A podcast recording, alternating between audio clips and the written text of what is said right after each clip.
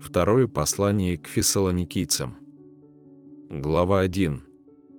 Павел и Силуан и Тимофей, Фессалоникской церкви в Боге Отце нашем и Господе Иисусе Христе, благодать вам и мир от Бога Отца нашего и Господа Иисуса Христа.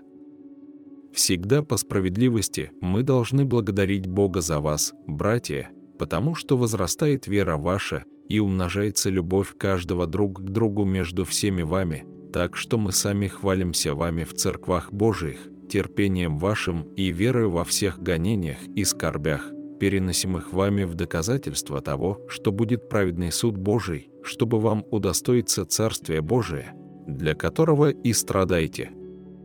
Ибо праведно пред Богом, оскорбляющим вас воздать скорбью, а вам, оскорбляемым, отрадою вместе с нами, в явление Господа Иисуса с неба, с ангелами силы Его, в пламеняющем огне совершающего отмщение не познавшим Бога и не покоряющимся благовествованию Господа нашего Иисуса Христа, которые подвергнутся наказанию, вечной погибели, от лица Господа и от славы могущества Его.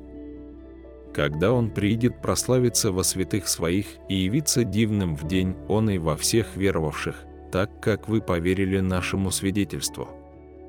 Для сего и молимся всегда за вас, чтобы Бог наш соделал вас достойными звания и совершил всякое благоволение благости и дело веры в силе, да прославится имя Господа нашего Иисуса Христа в вас, и вы в нем, по благодати Бога нашего и Господа Иисуса Христа.